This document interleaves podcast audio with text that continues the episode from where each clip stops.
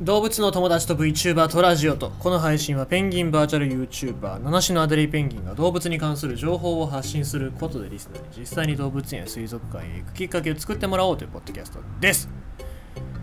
まだ耳頃はああの耳頃です。耳の中に耳頃がいてですねあの耳の中でゴロゴロゴロゴロゴロ転がってなんかねえー、あ春の陽気に誘われて、えー、外に出ようか出まいか迷っているゴロっつって言ってるんですよ。でその耳五郎がですね、えー、なかなか出ていかないので春眠や暁を覚えずと言いますけどもまあ暖かくなってきましてなかなか外に出たがってないということでですね、まあ、耳五郎がずっといるわけですけどもまあ早く出ていってほしいなと思いつつも何なんだろうな本当のところ何なんだろうなと心配になってくるところですけどもなんかやっぱストレスと、うん、睡眠不足って書いてましたからね。その辺気をつけたいなとは思いますけど。えーとあとはねヤス。日本ヤモリのやすですけどまあ最近そろそろ出しそろそろ解放しないといけないなと。まあ保護ですからね。飼育してるんじゃなくて保護ですから、だからまあ最後の餌。餌代も高いんですよ。カルシウム買うのにさ、まあ、1000円ぐらい買ってなんかまぶす粉ですよ。でコオロギも結構ね1回50匹か100匹ぐらい1000円1200円ぐらいするわけなのでそこそこ値段かかってますからねえー、まあただね大きくなるのをずっと観察してたっていう体験は非常に良かったのでですね、えー、まあ、そろそろ解放というか、うん、春先に外に出してあげたいなというところですね。っていうのもまあなんでかっていうと外に安より一回りでかい日本ヤモリがいたんですよ。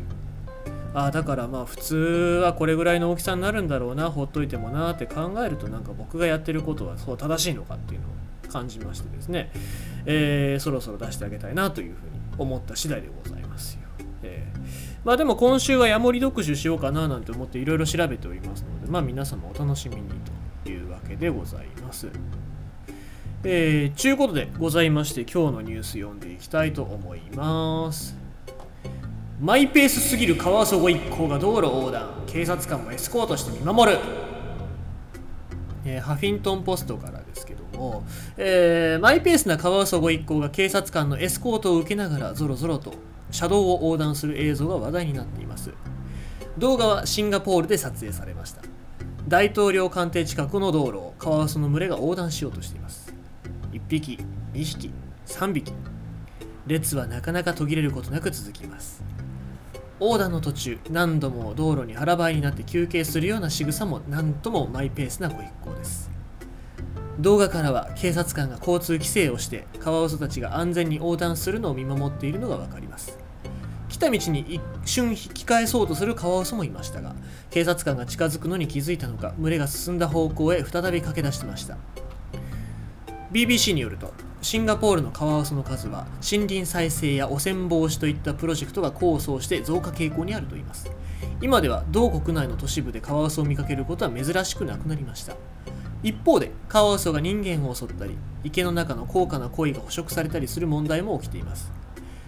動物たちの道路横断にまつわる珍事件は国内外でも目撃されています。ということで、まあ、これから先は、えーと、ヒョウだったりとかクマが横断してるみたいなそういう、まあ、ちょっと趣旨とずれるようなそういう、えー、お話になってくるのでこの話題だけに限定してお話をさせていただきます。まあほっこりと、えー、動物ニュースっていうのは非常に人を癒すっていう面もありますのでですね、えー、まあ、今時期非常にいいニュースじゃないかなっていうのとですねあの中に書いてある通りシンガポールって本当にまあ先進国というか、まあ、非常に発展を遂げておりまして、えーそうなんですよね。汚染防止だったりとか環境自然環境の保護だったりっていうのが進んでる効果じゃないかというふうに、え書かれておりますね。ただ一方例えばフィリピンだったりとか